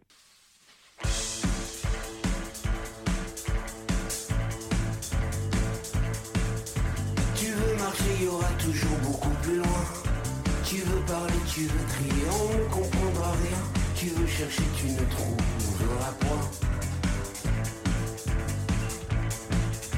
Tu voudrais t'envoler, éviter les chemins. Donner aux autres, donner aux autres, il n'y aura pas de moi.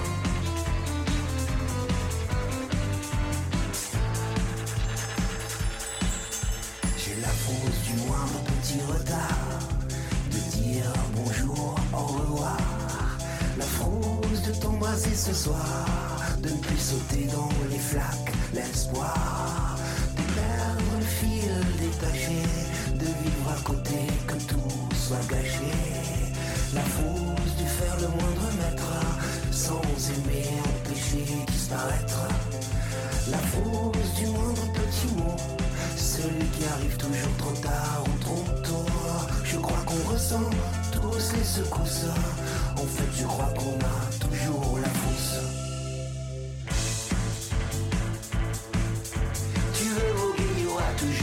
plus loin. Tu veux crier ou chuchoter, on ne comprendra rien. Tu veux trouver, tu ne chercheras point. Tu voudrais t'envoler, éviter les chemins.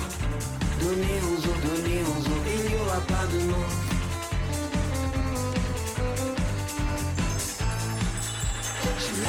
de voir ce qu'il faut voir.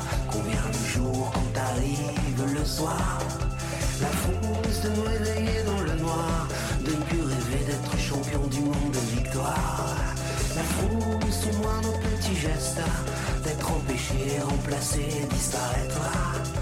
La France la moindre rencontre, d'être celui qui est pour, qui est contre. La France la moindre goutte d'eau, qui arrive de la mer, du ciel, oui d'en haut. Je crois qu'on ressent tous les secousses je crois qu'on a toujours la frousse.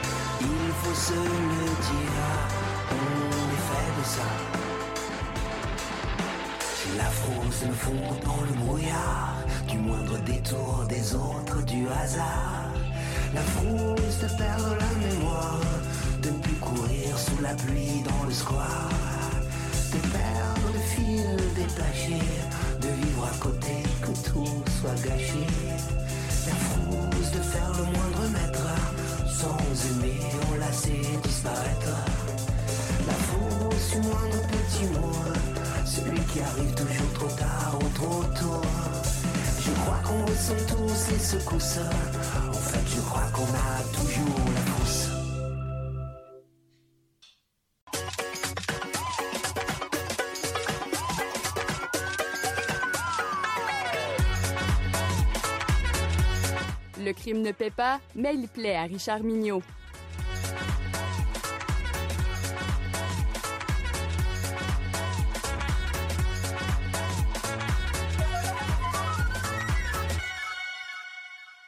Bonjour, Richard. Bonjour, René. Ça vous tente de faire un petit tour à Venise? J'aimerais ça aller à Venise, effectivement. Vous êtes amateur de polar sans trop de violence et avec des moments partagés avec la famille du policier. Donna Leon, cette auteure américaine qui vit maintenant à Venise et en Suisse, est vraiment intéressant pour vous. C'est un bon choix. Quel plaisir de retrouver le commissaire Guido Brunetti et tout son entourage. Comme un membre de la famille, comme des retrouvailles après quelques mois d'absence, on ouvre le dernier Donna Leon et on se retrouve la fébrilité de Venise, les touristes qui affluent, les cafés avec leurs croissants chauds, les petites ruelles sombres et le grand canal. Voilà tout ce que l'on retrouve avec chaque roman de la plus vénitienne des Américaines. Les masques éphémères est la 30e enquête du commissaire Brunetti. Ici, pas de meurtre juste la curiosité du commissaire pour un incident en apparence anodin, banal, mais qui cache quelque chose de plus gros, une organisation criminelle bien huilée. Un soir d'été, deux jeunes Américaines se laissent séduire par deux beaux Vénitiens.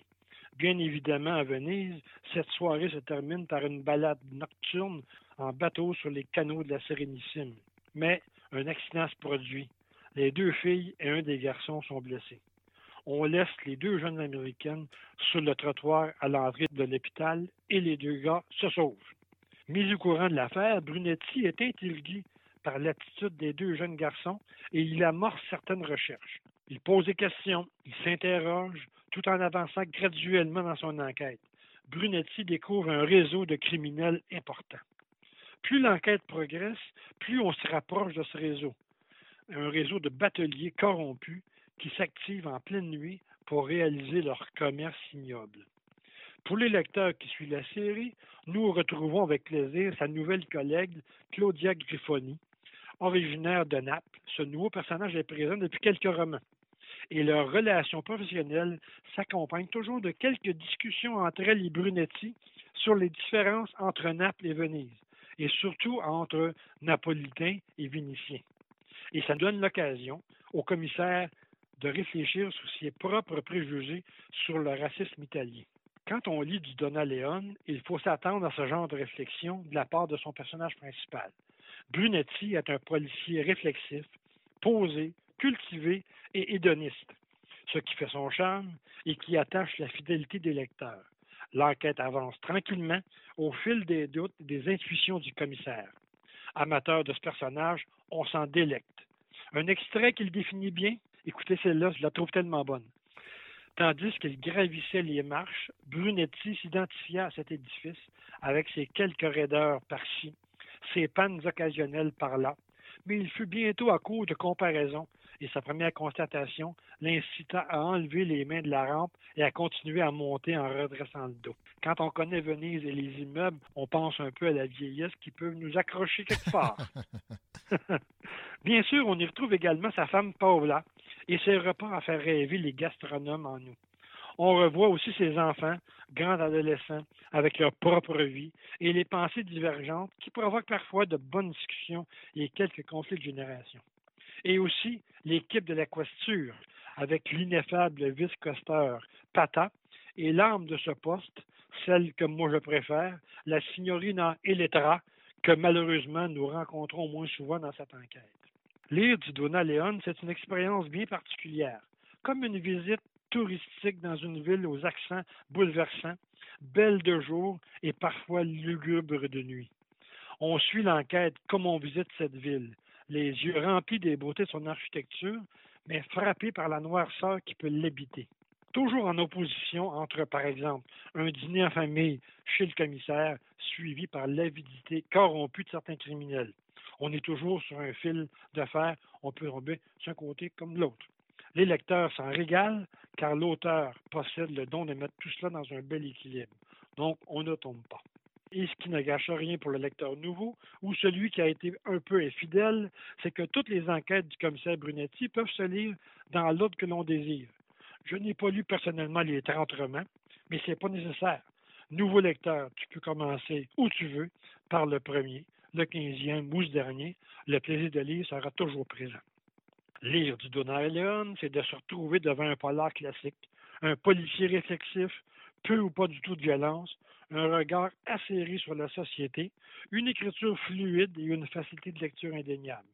Mais c'est surtout retrouver deux personnages charismatiques, le commissaire Brunetti, attachant, et une ville attractive, la Venise de Leon. Vous ne ressortirez pas de ce nouvel opus en vous exclamant sur une nouvelle expérience littéraire avec des wow ou autres exclamations. Non, non. Mais vous terminerez votre lecture en pensant au confort douillet d'une lecture divertissante, des personnages auxquels vous vous êtes attaché, et malgré une certaine forme de structure romanesque qui se répète, une histoire et une lecture qui fait du bien. Bonne visite à Venise et bonne lecture. Ben voilà, donc euh, Donna Leon, les masques éphémères. Un bon Donna Leon, si je comprends bien. Un très bon. Très bon. Aux éditions Calman de Lévis, collection noire, donc Calman de Lévis noir. Merci beaucoup, Richard. C'est un plaisir. À bientôt. À bientôt. Ton béret posé louchement sur ta tête, t'es coiffé, tu regardes en avant, puis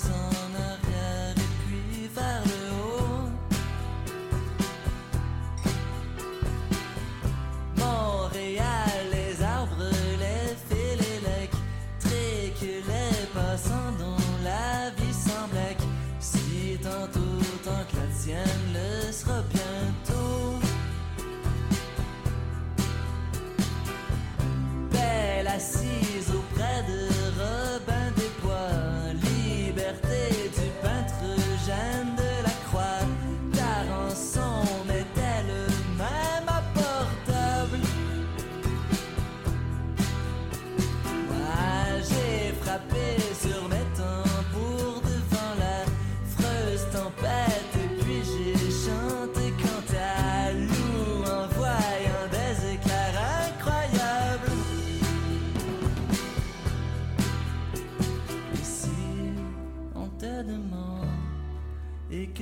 Sais, réponds sans attendre, c'est le portrait de la Marianne.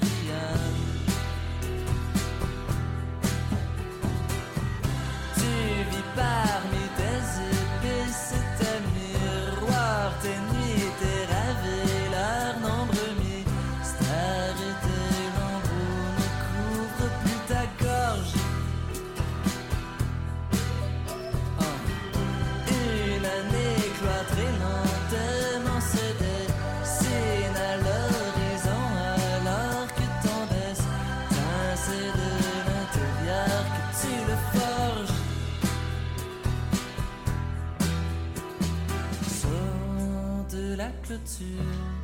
la nuit venue.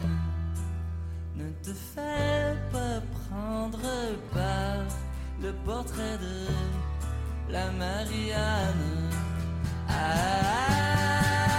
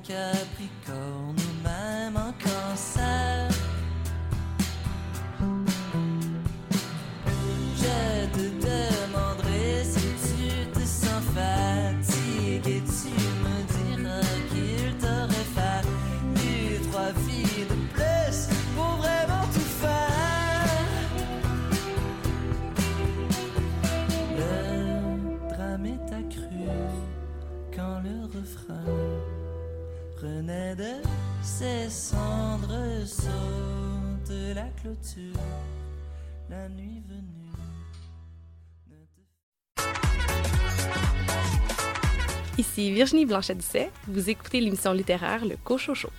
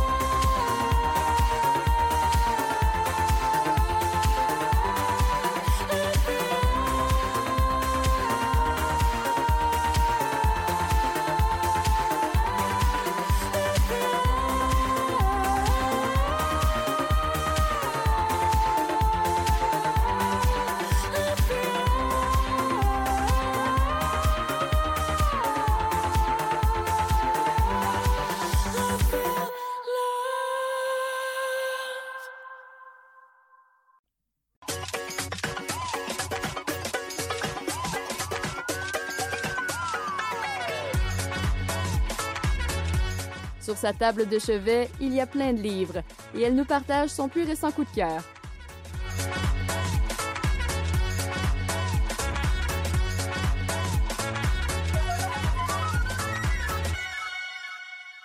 Bonjour Marie. Bonjour René.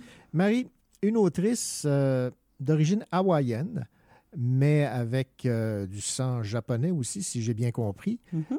Elle a pour nom Anya Yanagihara et euh, le titre de son roman Vers le paradis. Ça a été publié chez Grasset en 2022. Alors, qu'est-ce qui a fait que tu t'es intéressé à, à ce livre et à cette autrice? Effectivement, j'avais le goût d'introduire cette chronique en partageant ce qui m'a attiré à la lecture de ce roman, qui pourtant est très volumineux, 815 pages. Tout d'abord, comme la majorité des passionnés de lecture et férus de libraires ou de librairies, sans cesse à la recherche d'une nouvelle trouvaille, mon regard fut d'abord attiré par la page couverture de ce nouveau roman, dont la qualité de la photographie me rappelait vaguement le célèbre roman Aminata de Lawrence Hill, Mhm. qui est paru en 2007 et Ouais. qui avait été adapté pour la télévision. Alors, un visage, un visage représentant cette fois-ci un jeune homme au regard un peu sombre, pensif, presque résigné. Bref, ce premier contact-là, pour moi, était la promesse d'un touchant récit de vie et j'aime lire particulièrement, de façon générale, ce type de roman. Puis, le titre, qui n'est pas nécessairement accrocheur, mais qui est plutôt évocateur d'une fascinante histoire. C'est Vers le paradis, pour le titre en français, et en anglais, c'était To Paradise. Puis le bandeau. Le bandeau spécifiant qu'il s'agissait de l'œuvre du même auteur que Une vie comme les autres. Cela me rappelait vaguement quelque chose, une œuvre à mon souvenir tout aussi volumineuse. J'ai revérifié par la suite. À ce moment-là, il y avait 1124 pages. Oh! C'est une auteure pro- prolifique. Oui. Et que j'avais remarqué d'ailleurs chez le libraire en livre de poche, je pense, avec sur la page couverture aussi la photographie d'un homme, mais dans la jeune trentaine, mais sans plus. Mais bien sûr, la quatrième de couverture où j'ai pu lire New York, trois récits, 1893, 1993 et 2093. Une maison de ville à Washington Square, trois siècles, trois destins. Quelle idée fabuleuse, me suis dit. J'étais conquise, j'ai ramené le livre à la maison le jour même. Bon, alors on a un aperçu du contenu, mais euh, si tu pouvais nous résumer l'histoire. Oui, tout à fait. Alors, dans cette autre Amérique de 1893, New York fait partie des États libres où l'on peut vivre et aimer selon son cœur, du moins en apparence.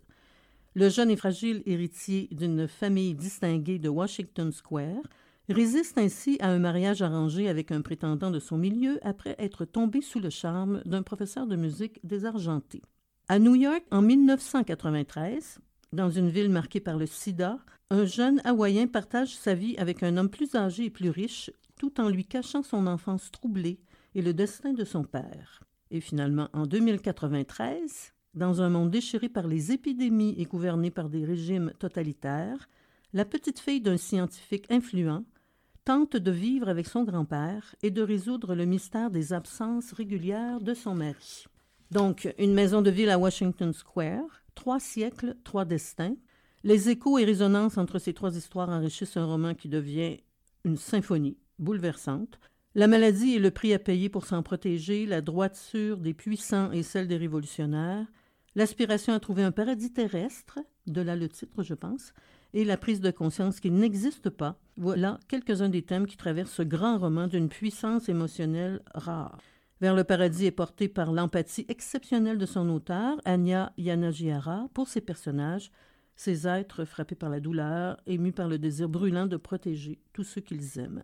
Et j'ajouterais, parce que euh, il est parfois important de porter une attention particulière à des ouvrages qui ont été traduits. Mhm. Et celui-là, à mon avis, est admirablement bien traduit par Marc Anfreville. Il s'agit d'un professeur de littérature américaine qui est à l'université Paris-Sorbonne et qui est considéré comme l'un des grands traducteurs des lettres nord-américaines.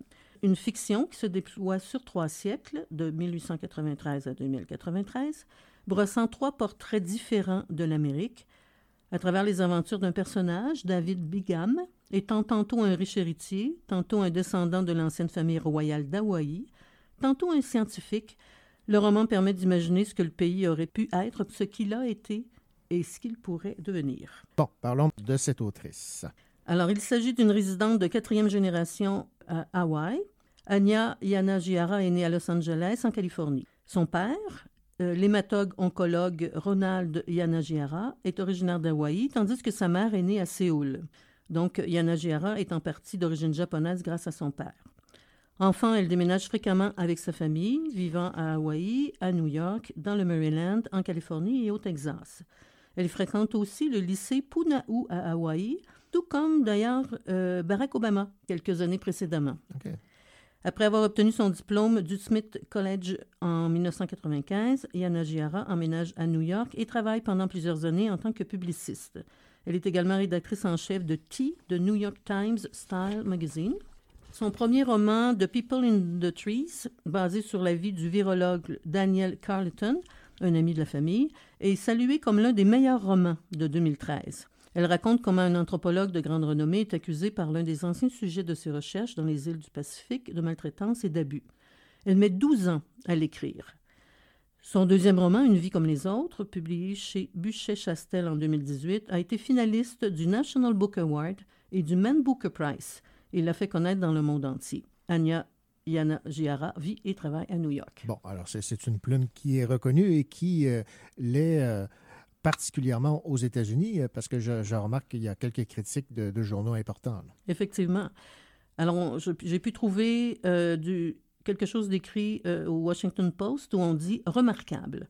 Vers le paradis démontre l'ingéniosité inépuisable et les innombrables talents de Yanagihara. Dans The Observer, on peut lire simplement un chef-d'œuvre. Dans Vogue, on parle d'un roman déroutant, génial, tortueux, magnifique, terrible. Vers le paradis est un livre extraordinaire.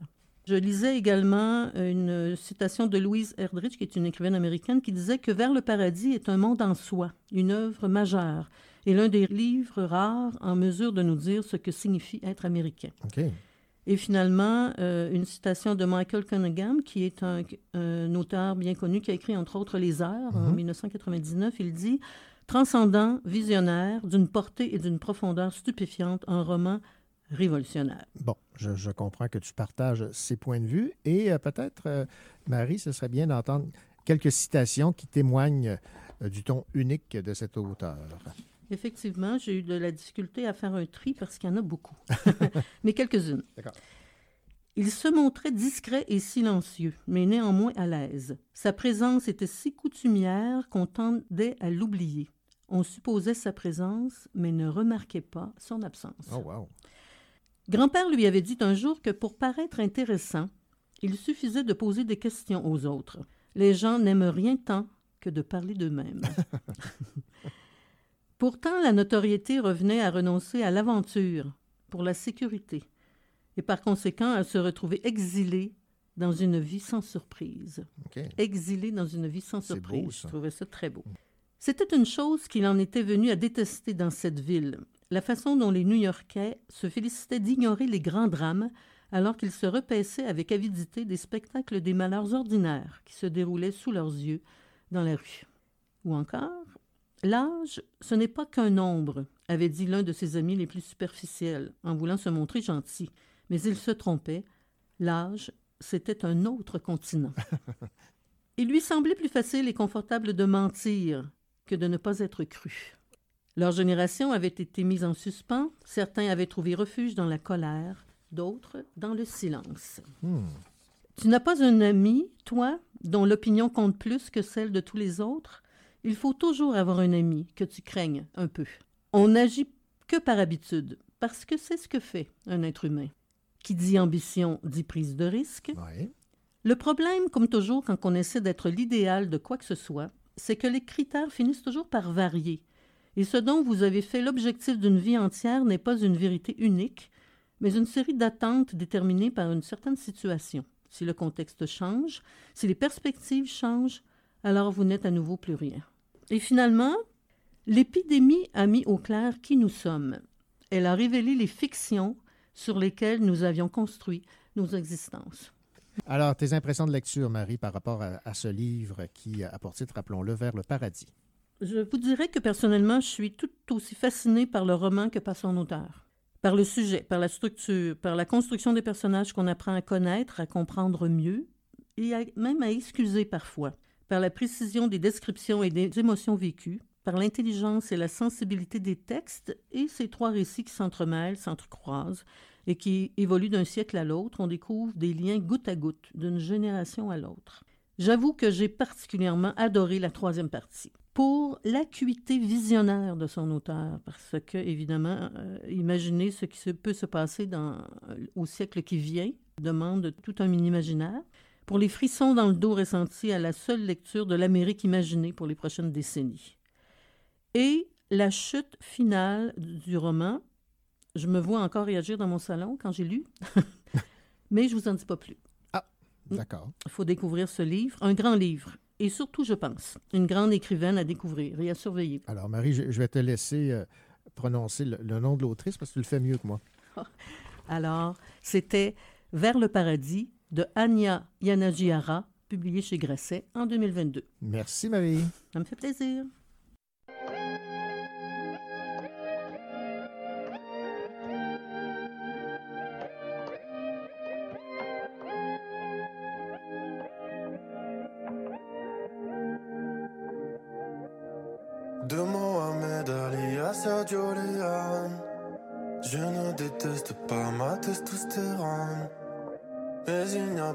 Pas de quoi s'en faire une couronne.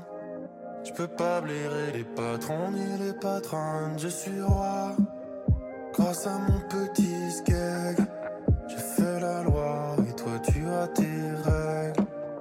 Pas certain que tout ça soit mérité. Perso, j'ai pas voté.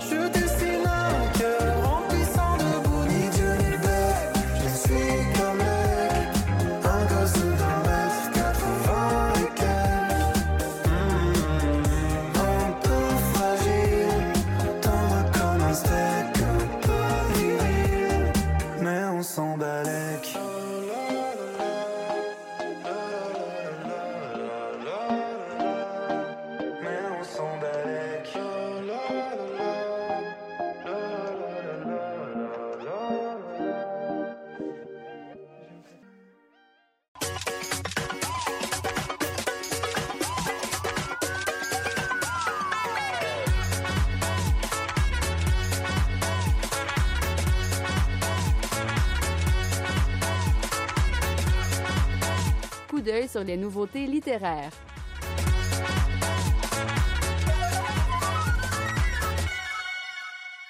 Nathanaël est de retour avec un recueil de poésie chez l'Hexagone. Il a pour titre Comme de tout temps. Écoutons Billy Robinson, coordonnateur à l'édition chez Ville-Marie Littérature. C'est une nouvelle saison dans la vie de Nathanaël. Nathanaël, qu'on connaît, c'est une figure marquante de la littérature queer à Montréal. Elle est l'auteur d'une trentaine de livres écrits en français ou en anglais, parfois auto-traduits même. Donc, après un cycle fort bien accueilli par les, lecteurs de poésie, on revient avec Comme de tout temps, qui revisite les thèmes euh, qui sont au cœur de l'œuvre de Nathanaël ici, le désir et le corps, euh, la biologie et la psychie, euh, bien entendu, de l'identité et la mémoire. Donc, des beaux thèmes que Nathanaël fait ici, encore une fois, avec beaucoup, beaucoup de talent. C'était Billy Robinson, le coordonnateur à l'édition chez Ville-Marie Littérature, qui parlait du recueil de poésie Comme de tout temps de l'autrice Nathanaël.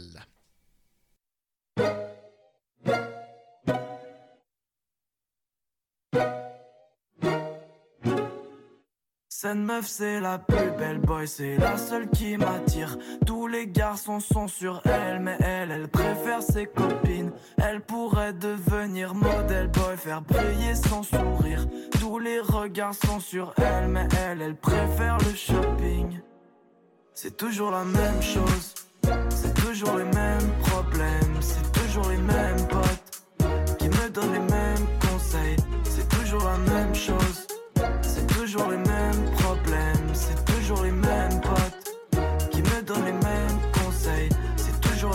fille qui répond plus à mes appels. Désolé, j'ai plus de temps à perdre. J'ai des concerts et albums à faire. Je dois soulever la foule comme des haltères. Moi qui pensais que t'étais sûrement la bonne. Je dois t'avouer que je suis un petit peu déçu. Pourtant c'était naturel, pas de plan que là-bas. T'as pris tes lauriers, tu t'es posé dessus. Donc j'ai marché longtemps sur ma rue.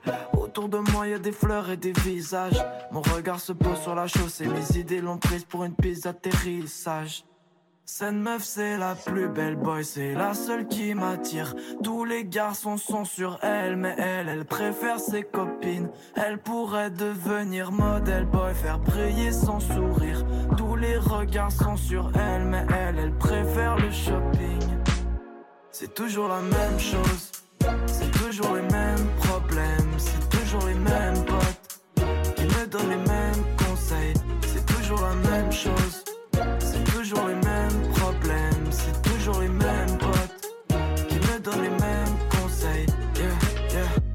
Le même, pas le même garçon. Depuis que j'ai mordu à son hameçon, c'est devenu ma plus belle passion. Je suis pas le même, pas le même gars. Essaie de me trouver parmi les candidats. Elle est belle, elle est jolie, elle a les yeux verts. Mon seul vœu c'est qu'elle finisse dans mes bras. Eh, eh, eh, eh. Je sais, je devrais arrêter de me lamenter, tenter ma chance, ouais. Je devrais tenter ma chance, mais je vais pas tenter ma chance parce que c'est toujours la même chose. C'est toujours les mêmes problèmes, c'est toujours les mêmes potes qui me donnent les mêmes conseils. C'est toujours la même chose. C'est toujours les mêmes problèmes, c'est toujours les mêmes potes qui me donnent les mêmes conseils. C'est toujours la même chose.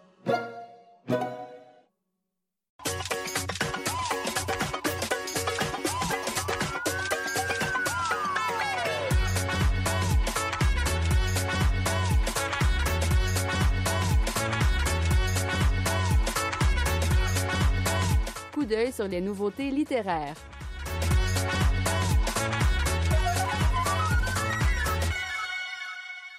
Nuit de combat est le nouveau roman de Myriam Taze. On y retrouve trois générations de femmes qui ont toujours dû se battre pour assurer leur survie et leur indépendance. Écoutons Jean Bernier des éditions du Boréal. Myriam T, c'est quelqu'un de très important pour le Boréal. Déjà en 2005, on faisait paraître Drôle de tendresse, dont la version originale avait gagné le prix du gouverneur général, et tous les autres euh, romans de Myriam Taze ont été repris au Boréal par la suite, dont le, précédent qu'on a fait qui s'appelle Ce qu'elles disent, et là qui fait l'objet d'un film par Sarah Pauli. Donc Myriam Taze, c'est quelqu'un qui construit une œuvre très personnelle et qui connaît enfin le retentissement qu'elle mérite. Elle est traduite en fait, c'est les traductions du Boréal. Traductions qui ont toutes été réalisées, bien sûr, par euh, Laurie Saint-Martin et Paul Gagné, euh, qui l'accompagnent depuis les débuts. C'est, sommes bien, bien tristes, bien sûr, de devoir euh, accepter que c'est la dernière traduction de Laurie Saint-Martin que nous, que nous publierons euh, au Boréal. Mais donc, ces traductions circulent également en France.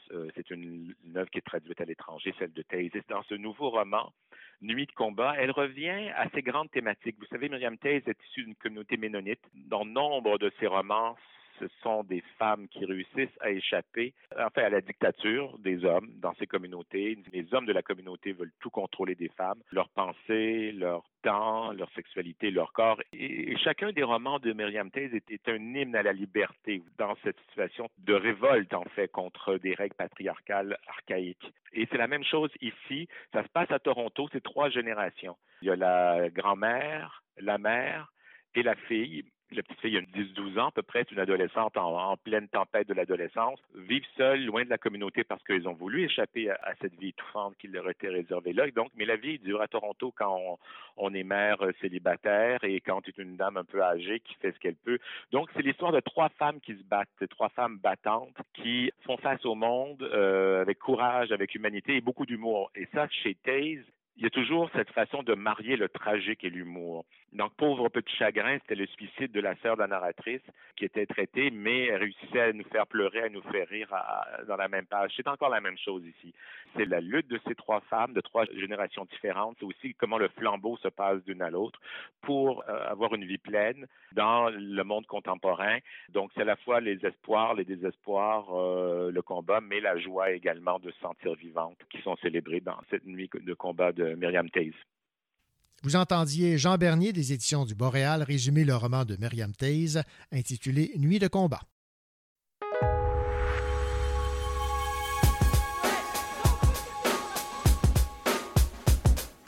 Moi je préfère les éoliennes au kérosène. Si on prend de l'espace, c'est pour mieux déployer nos ailes. Avec ce son, je suis venu vous alerter. On est tous concernés et qu'il n'y a pas de planète B. Seul t'es qu'une fourmi, mais ensemble on est une fourmilière. On peut remuer ciel et terre, réparer les erreurs d'hier. Chacun à notre échelle, on agit localement. Tout se joue maintenant, changer notre mode de vie, c'est plus qu'urgent. Moi aussi j'ai mes torts, mais je me mets à niveau. Bravo à ceux qui se soucient des arbres et des animaux. On va pas se mytho, de degrés de plus, c'est trop. On est tous concernés, des campagnes jusqu'à nos ghettos. C'est pour ces super-héros qui rentrent dans la légende. En manif sur le rendez-vous à Notre-Dame-des-Landes. C'est grâce à nos luttes que la vague verte va se répandre. Nos mères, nos terres, nos terres, je t'énumère nos zones à défendre. Le temps file, mais nos envies non. Je te parle du vrai de ce qui est important. Petit à petit, réparer nos erreurs d'avant. Hein. C'est nos tempéraments. Et le temps file, mais nos envies non. Je te parle du vrai de ce qui est important. Petit à petit, réparer nos erreurs d'avant. Hein. C'est nos tempéraments.